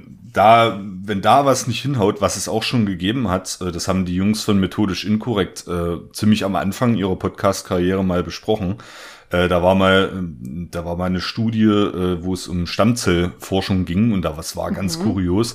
Da hatten die Wissenschaftlerinnen halt äh, so ein Laborexperiment gemacht und hatten da irgendwie sowas wie Schwefelsäure einfach auf Stammzellen draufgekippt und dann kam raus, oh, die haben sich ganz zufällig in verschiedene äh, spezifizierte Zellen äh, differenziert und dann konnten die die halt extrahieren und haben dann quasi alle Probleme der Welt gelöst damit, ne? Und das ist leider durch diesen Peer-Review-Prozess, weil es so heftig war im Ergebnis, entweder in Nature oder in Science durchgerutscht und veröffentlicht worden. Aber das gab einen Riesenskandal, äh, der dazu geführt hat, dass sich die Hauptautorin dieses Artikels irgendwann aufs Leben genommen hat. Also das war ein Riesending.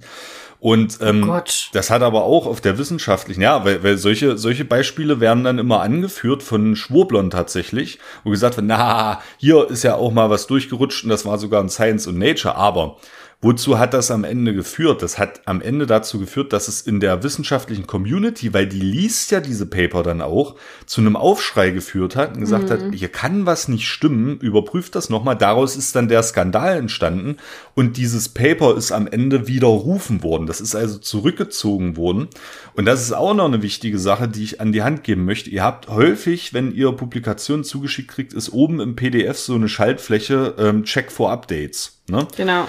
Und da kann man drauf schauen, und da kann man eben beim Journal selbst schauen, ob die Version, die ich da gerade vor mir habe, noch aktuell ist. Ne? Und auch das ja. ist eine Möglichkeit eben, ähm, sowas zu checken. Ja? Puh, so, das war jetzt viel Handwerkszeug, ne? Maya, guck, guck ja. bist, bist, bist, bist, bist, du noch, bist du noch bei uns?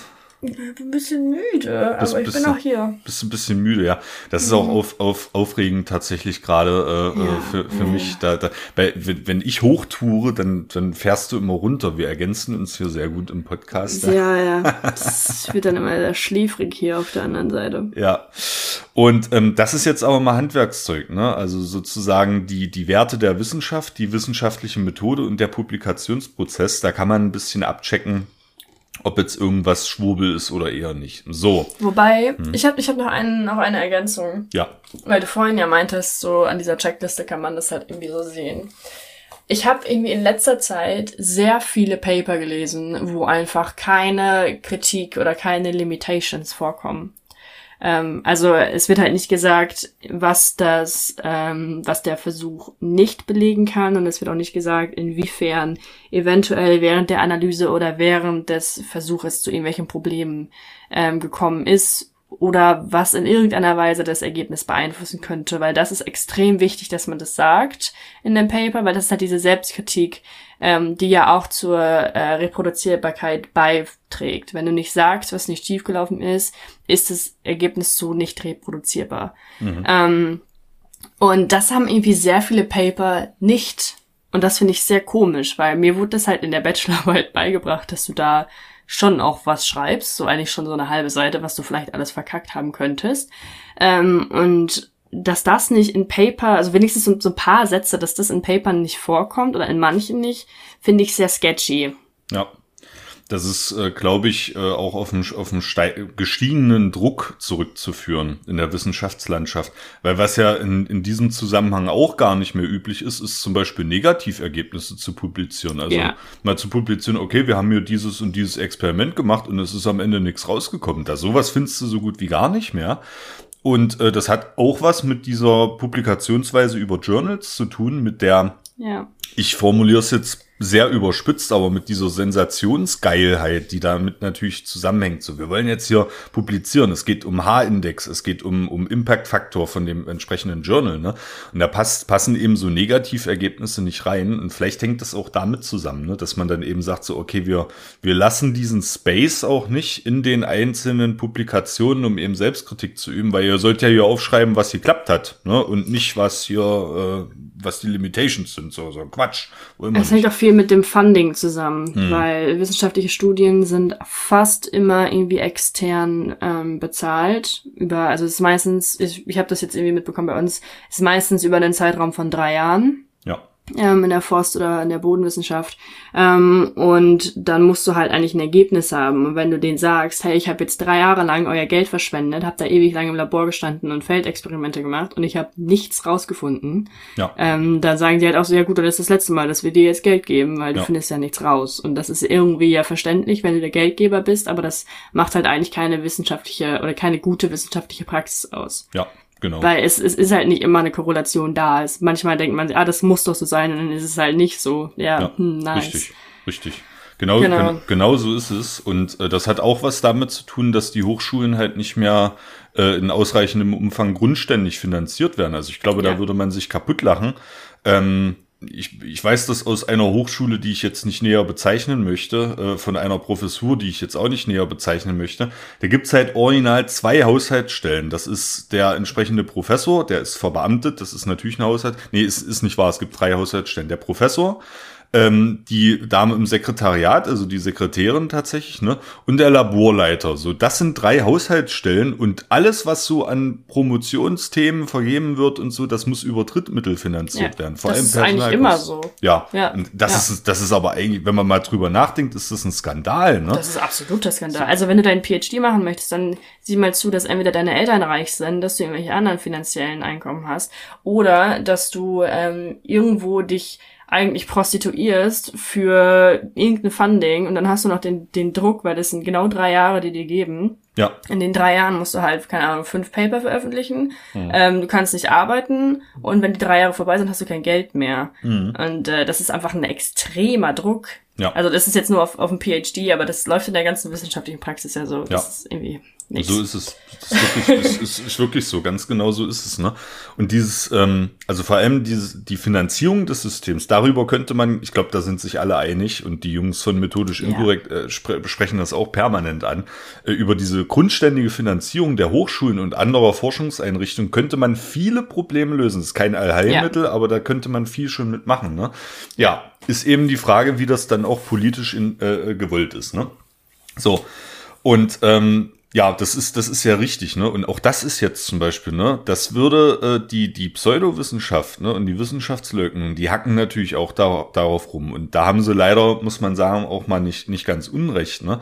Aber die Tatsache, dass wir zum Beispiel jetzt hier sitzen und natürlich voll auf der Seite der Wissenschaft stehen und trotzdem aber noch kritisieren können, das ist Wissenschaftlichkeit, ne? Ein Genau. Stück weit, ne? Erinnert euch, ne, dass immer Pro und Contra alles vollumfassend beleuchten. So.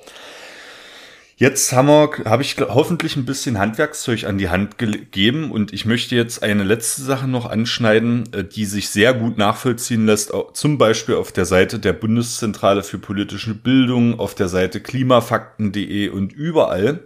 Da haben nämlich äh, äh, so Sozialwissenschaftlerinnen ähm, aus der Kommunikations- und Medienwissenschaft, was sehr, was ein sehr, sehr cooler Zweig ist, äh, das sogenannte Plurf-Modell äh, mal aufgestellt. Hast du davon schon mal gehört? Plurf, also mit V hinten. Das ist an das, das Plurf-Modell ist äh, einfach, das sind die Anfangsbuchstaben der entsprechenden Kriterien, die ich gleich äh, kurz vorstellen möchte. Mit dem Plurf-Modell kannst du ähm, die Argumentation von Fake News aufdecken, wenn du das Ah, okay. äh, äh, an, anwendest. Ne? Und Ja. ähm, Fake News, alternative Fakten, das sind ja die, das ist wiederum das Handwerkszeug, an dem sich Pseudowissenschaft und äh, Wissenschaftsleugnung bedient. Ne? Alternative Fakten, Fake News, der äh, orangefarbene Präsident hat diese Begriffe ja groß gemacht, ne? Äh, der ehemalige aus den USA. So, Plurf. Was bedeutet das? Wofür steht das P? Das P steht für Pseudo-Expertinnen und Pseudo-Experten. So, das ist, das ist mal das, das P. Also, das sind auch oft Leute, muss ich sagen, ähm, die sehr viel Wert darauf legen, dass vor ihrem Namen ein Professor und, oder ein Doktor oder ein Professor, Doktor oder auch mehrere Doktor hintereinander stehen, wo man dann, wo es sich immer lohnt, mal hinzuschauen, Leute. Ähm, wo, was sind das eigentlich für Fachrichtungen, äh, die die belegt haben, die Leute, ne? Und da kommt dann manchmal raus, ungelogen habe ich in meiner, naja, in meiner Karriere als Verfolger der, äh, äh, des Schwurbels schon erlebt. Da kommt dann eben raus, die haben an der Universität von, setze jetzt einen beliebigen Ort ein im Osten Eu- Europas, einen Doktor für Hammerwurf erworben oder so. Das ist kein Witz jetzt. Also Doktor für Hammerwurf. Ne? Das ist zum Beispiel sowas. Ne? Und die stellen sich dann aber vor als wissenschaftliche Expertinnen und Experten mit diesem Doktor und sagen, gehen da nicht näher drauf ein. Ne? Und haben aber Warum genau, warum genau in Osteuropa? ähm, ich will jetzt Osteuropa nicht diskreditieren. Es gibt noch andere Regionen der Erde, aber ähm, in Bulgarien, Rumänien und so gibt es einige private Universitäten, die halt diese Doktorwürden verkaufen. Ne? Und wo es eigentlich auch vorgegeben ist nach deutschem Recht, dass wenn man diesen es ist, es ist kein Grad, das ist dann kein akademischer Grad, sondern es ist tatsächlich ein Titel. Eigentlich muss man das angeben, äh, woher man diesen Titel hat, damit das eben nachvollziehbar ist. Aber darauf scheißen die natürlich auch, uh, jetzt habe ich, eieiei, Meier. Jetzt ist explizit, ich Jetzt- habe mich richtig zurückgehalten. Ja, Wahnsinn. Ja, ja. Ja, okay, gut, äh, Punkt für dich an, an der Stelle. ne? Aber da, schei da, scheißen, da scheißen die wirklich drauf, ne? Und die kaufen sich dann halt irgendwo einen Doktorgrad oder machen den halt den Hammerwurf, fahren die da einmal hin und werfen dreimal einen Hammer und schreiben dann eine Hausarbeit dazu oder so. Da gibt's wirklich ganz kuriose Sachen. Okay. Ja, und ja, aber nicht nur bezogen auf Doktorgrade, aber wenn jemand spricht, in der Corona-Pandemie haben wir das mannigfaltig gesehen. Da haben sich Expertinnen und Experten zu Wort gemeldet, ähm, die Ja. in ihrem Leben noch nie zu Virologie, zu Infektiologie publiziert haben, die zwar Medizinerinnen und Mediziner waren, aber die von, naja, von, von der eigentlichen Materie Coronavirus und die Verhaltensweisen keine Ahnung hatten. Ja. Und äh, einige haben immer noch einen Podcast, aber das möchte ich nicht unter Pseudowissenschaft äh, form, äh, jetzt äh, laufen lassen, bitte, damit man mich da nicht falsch versteht. Ähm, aber äh, glaube ich so ein bisschen, naja, ein bisschen Mediengeilheit so. Ne? Also Du meinst jetzt aber nicht Drosten, oder? Das muss ich jetzt Nein. aufklären. Nee, ich Okay, meine einen gut. anderen, äh, der äh, unter anderem auch in Halle gewirkt hat und aber mittlerweile vom Dienst äh, suspendiert wurde, weil er dann nämlich Okay. keine Lehre mehr gemacht hat. So den, Okay. den, den meine ich, ne? Und das, Gut. aber nicht, nicht, dass wir einmal den, ich habe einmal den Skandal hier noch kurz abgewendet. Nee, nee, auf keinen Fall. nee, warum? Drosten, Drosten ist ja ein Gegenbeispiel. Drosten hat zu Virologe. Virolo- ja, und der hat auch zu Coronaviren publiziert und, äh, und auch Sandra Zizek zum Beispiel, ne? Aber Ja. der, der andere Typ, ja, gut. Ähm, Pseudo-Expertinnen und Pseudo-Experten, ne? Das L in Plurf, das steht für Ja. Logikfehler. Ne? Das ist einfach. Ah ja. ähm, ein Logikfehler liegt dann vor, wenn aus nachweisbaren Tatsachen falsche Schlüsse gezogen werden oder wenn eine Argumentation bei genauer Betrachtung widersprüchlich ist. Ne? Beispiel steht hier, Pflanzen brauchen für ihr Wachstum CO2.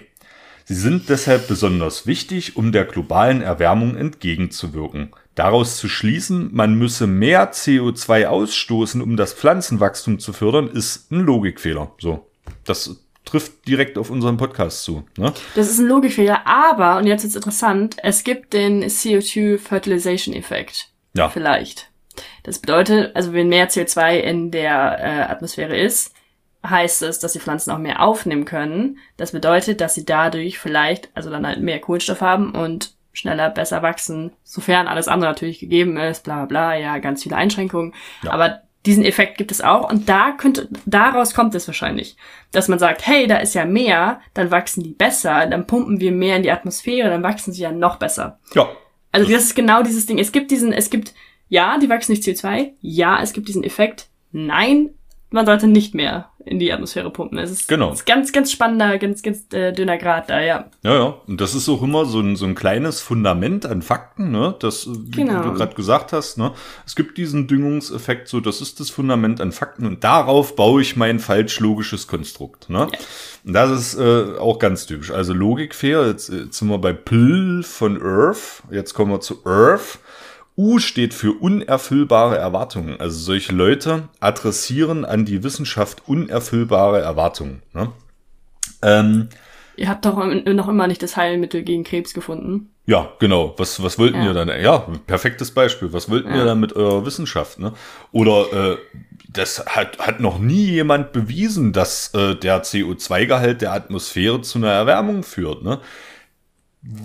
Ja, das, das, das ja, naja, gut, ähm, ne? unerfüllbare Erwartung. Ne?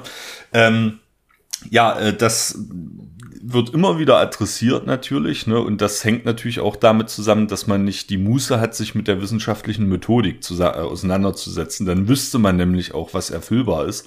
Oder Und- sie nicht versteht. ja, genau, genau. Ne? Und das führt uns gleich zum vorletzten Punkt, Rosinenpickerei. Ne, Im Englischen wäre es dann Schön. das, das Cherry-Picking, ne? also Plur, da sind wir dann bei Plur, Rosinenpickerei. Nur das, was in die eigene Argumentation passt, wird bei der Rosinenpickerei anerkannt. Ne? Ja.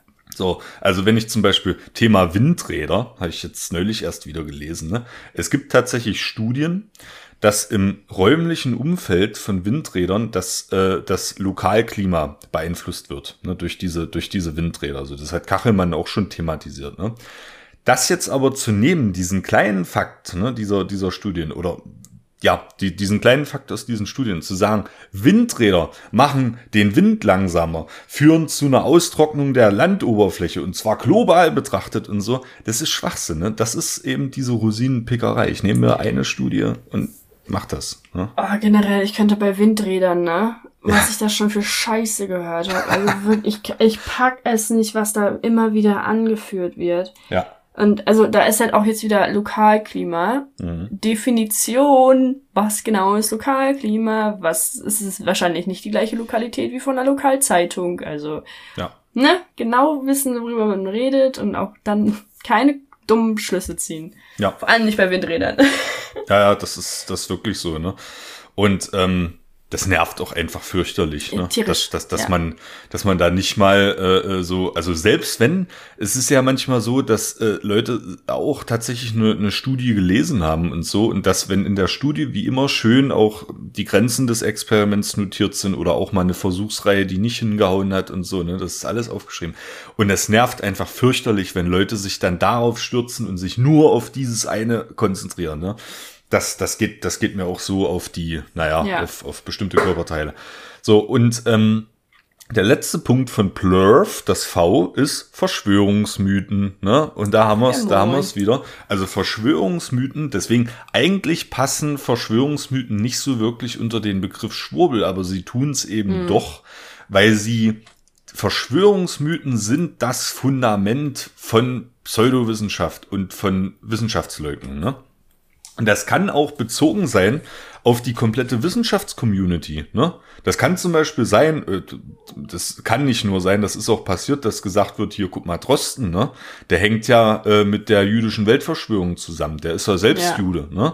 Oder der ist, Angela Merkel war auf einmal die Tochter von Helmut Kohl und der hieß eigentlich Henoch Kohl und lauter so, so, so also wirklich so, ein- so, so ein dämliches Zeug. Ne?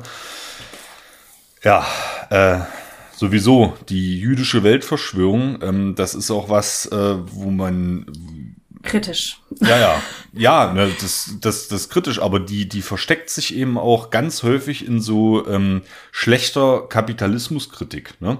Also Kapitalismuskritik muss betrieben werden, aber wenn es immer darauf hinausläuft, dass das Großkapital alles steuert und dann ist das meistens eine, eine Phrase oder ein, ein, ein, wie würde man sagen, das ist so wie so ein, wie so ein Code quasi für diese jüdische Weltverschwörung. Ne? Also da gibt's, da gibt's äh, starke, starke Verbindungen, wo dann eben äh, auch manchmal so aus der, aus der linken Szene heraus, ne, daraus speist sich eben auch die Verschwörungsmythen, Anfälligkeit äh, zum Beispiel politisch linker Gruppierungen, ne? dass man eben die Kapitalismuskritik, die wichtig ist und so, nicht ausreichend trennt von diesem Verschwörungsmythos der jüdischen Weltverschwörung. Ne? Okay. Ja, das ist. Äh, Also, also ich weiß nicht, ich finde den ganzen Antisemitismus finde ich halt in Deutschland vor allem extrem spannend, weil das, also das ist ja bei uns nicht erst seit 1900 keine Ahnung, 1930, sondern wir sind schon immer, schon wirklich schon immer antisemitisch. Also ja, ja. ich glaube, es gab keine, keine Zeit, in der Deutsche nicht antisemitisch waren. Und Mhm. es ist jetzt ja auch wieder krass am Steigen. Also ähm, bei sowas würde ich ganz, ganz, ganz, ganz, ganz doll aufpassen und wirklich kritisch sein. Ja. Und immer, wenn man irgendwie hört, ähm, es, es trifft ja in manchen Punkten zu, aber man muss hellhörig werden bei sowas und man muss dann nachdenken und mal das Hirn einschalten. Genau. Und wenn, wenn ihr hört, dass alles von einer Gruppe gelenkt wird, im Hintergrund, die äh, geheime Zeichen haben oder was weiß ich auch immer, ne, die, die elitär sind und so, da muss man wirklich aufpassen, ne? Und da muss man äh, das Hirn einschalten und da sollte man hellhörig werden an so einer Stelle, weil das ist, das ist schnell das Fundament eben, dass es abdriftet. Und auch in Bezug auf Boden. Ne? Aber Christoph, Mhm.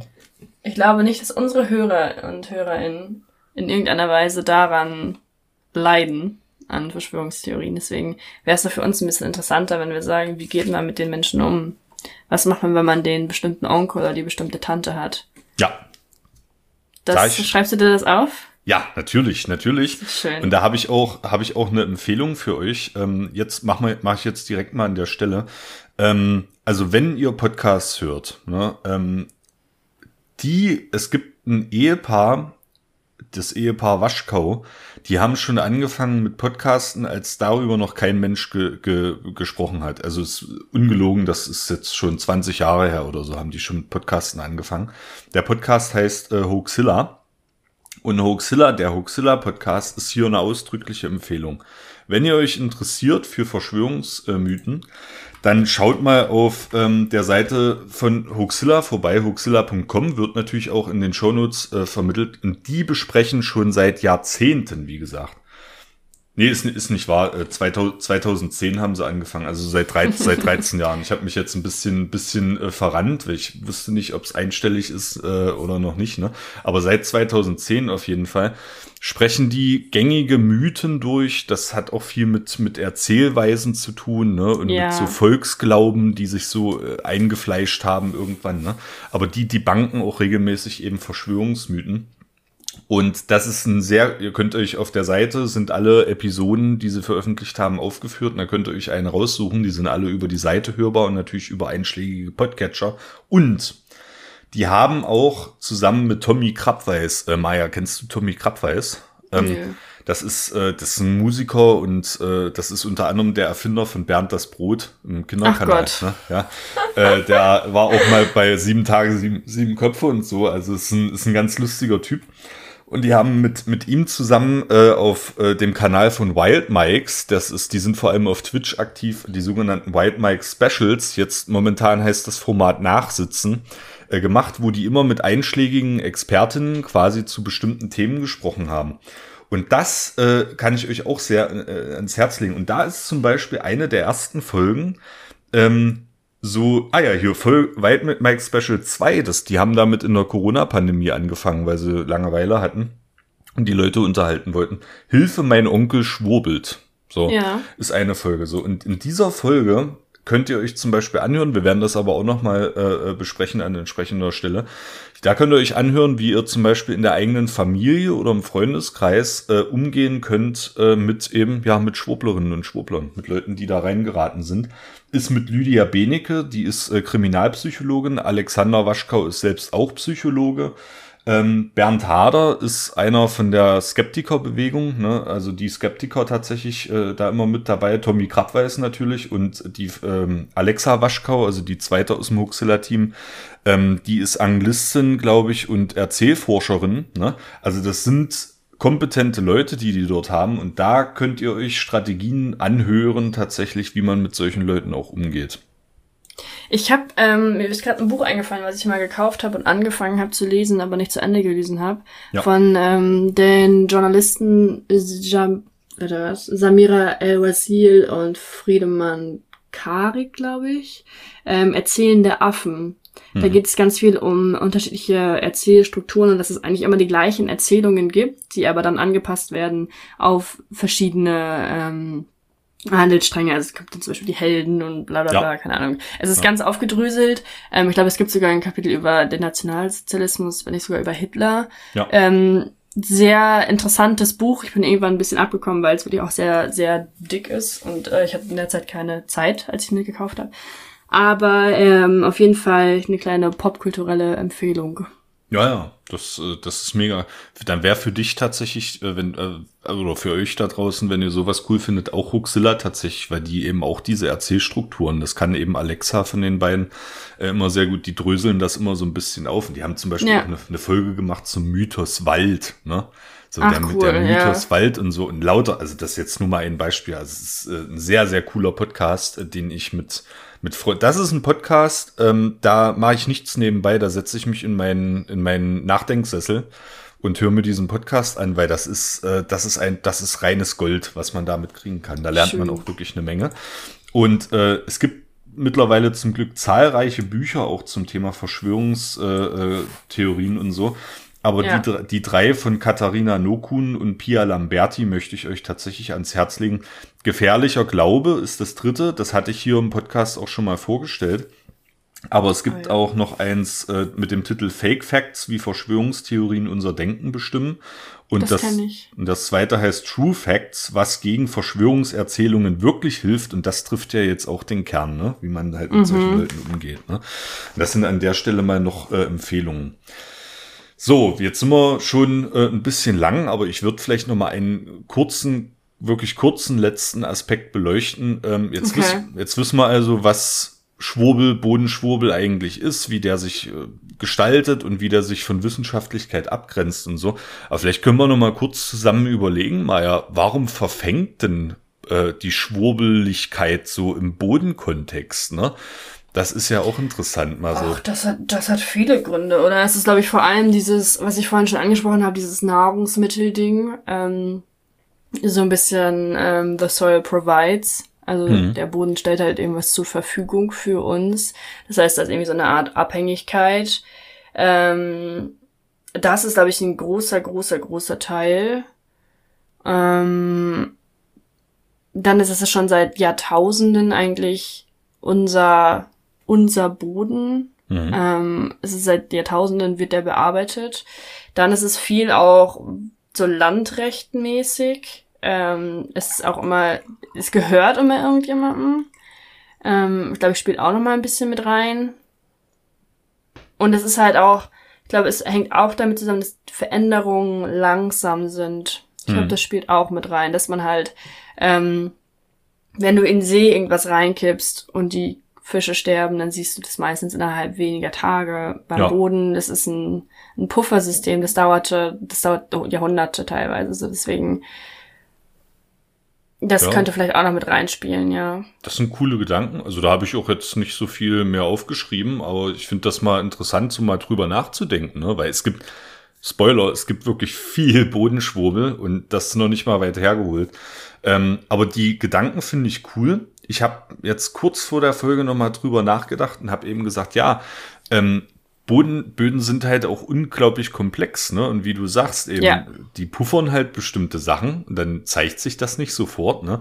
Aber äh, der Otto Normalmensch hat Böden halt null verstanden, ne? Das ist Gar einfach, nicht, das nee. ist einfach so. Also da habe ich äh, vielleicht als Landwirtin hast du mal so so Praxiserfahrungen auch und die wissen schon viel über Böden, weil die das tagtäglich machen. Das ist ihr täglich Brot, ne?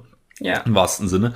Aber auch da in der klassischen Landwirtschaft, bevor die Bodenwissenschaft so richtig entstanden ist, gab es halt Phänomene, die, äh, ja, das hat man erfahrungsmäßig sich so weitergegeben, aber die konnte man sich nicht erklären. Zum Beispiel, warum, warum beim, nach dem Kalken, warum geht denn dann die Pflanzen so ab wie Schmitz Katze, ne? Erfahrungswert, nicht wissenschaftlich Ja. fundiert. Ähm, dann auf einmal Erdrutsche zum Beispiel, ne? Und so Erosionserscheinungen auf Landwirtschaftsflächen, ja, das ist ja mehr oder weniger geisterhaft auf einmal, ne? Plötzlich. Ja, ja. Und äh, dann auch so Alltagserfahrungen wie zum Beispiel Hexenringe im Wald. Also diese, diese kreisförmige Anordnung von Pilzen, die dann auf einmal da steht. So, wenn ich nicht weiß, äh, dass der Pilz ja nicht dieser Fruchtkörper an der Oberfläche ist, sondern dass der eben als Myzel im Boden existiert und sich dann kreisförmig ausbreitet und so, da äh, bekreuzige ich mich davor und sage dann immer, ja, haben bestimmt nachts die Hexen gestanden oder so. Ne? Safe, ja. So, und das sind alles Anknüpfungspunkte eben ähm, für, glaube ich, dann dafür, sich ein alternatives Theoriegebilde zu schaffen und diese unbekannte Welt des Bodens mit diesen einfachen Theorien, äh, Mythen, ne, Ideologien zu füllen, um sich das ein bisschen zu erklären. Das wäre mal auch so ein Ja. Gedanke. Ne? Ja. Ja, und deswegen machen wir ja auch diesen Podcast, Maya, ne? Ja, ist ja auf auch jeden noch, Fall. Auch noch eine Sache. Ja. Aufklärungsarbeit. Genau so ist es, ne? Das nur mal ein Gedanke. Wenn euch dazu noch was einfällt da draußen, warum ist der Boden eigentlich so anfällig für Verschwörungsmythen, dann schreibt uns gerne mehr in info.zölkast.de. Damit lassen wir es jetzt für heute aber gut sein, ne?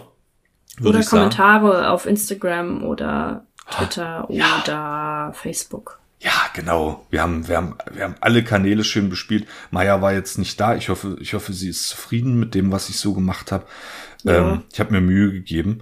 Äh, ganz groß. Jetzt, jetzt bist du, jetzt ist, jetzt ist die Chefin vom Dienst, aber zum Glück wieder da und äh, macht das wieder professionell. Ja, aber ähm, tatsächlich äh, kommentiert alles, ähm, ergänzt gerne auch, wenn ihr vielleicht aus Mhm. der wissenschaftlichen Praxis jetzt noch irgendwas habt oder so. Das nehmen wir gerne mit auf. Ne? Ich Kritisiert gerne. Genau, ne? Äh, aber aber nicht nicht so dolle, nicht dass es explizit nicht nicht ex, nicht explicit kritisieren, sondern immer ein bisschen vorsichtig sein. Ich werde ich werde sonst traurig. Bitte nichts mit Wiedervernässungsfantasien. Nee, das nicht. Das brauchen wir nicht nochmal. Ach, das war auch wieder zwischendurch. Aber egal. Ähm, ja, äh, vor allem hoffe ich, dass ihr jetzt einen kleinen Einblick äh, bekommen habt, wie kann man vielleicht Schwurbel erkennen, was ist Schwurbel und warum verfängt er so ein bisschen in den Bodenwissenschaften. Ihr habt jetzt auch ausreichend Literatur, also bis zum nächsten Mal hört ihr bitte alle Folgen des Huxilla Podcasts von 2010 bis heute. äh, habt ihr genug zu tun. Und äh, ja, kontaktiert uns, macht, wärmt die Kontakte auf. Wir freuen uns über jede Rückmeldung. Und Ja. ähm, jetzt überlasse ich wie immer Maya das letzte Wort zum Tage.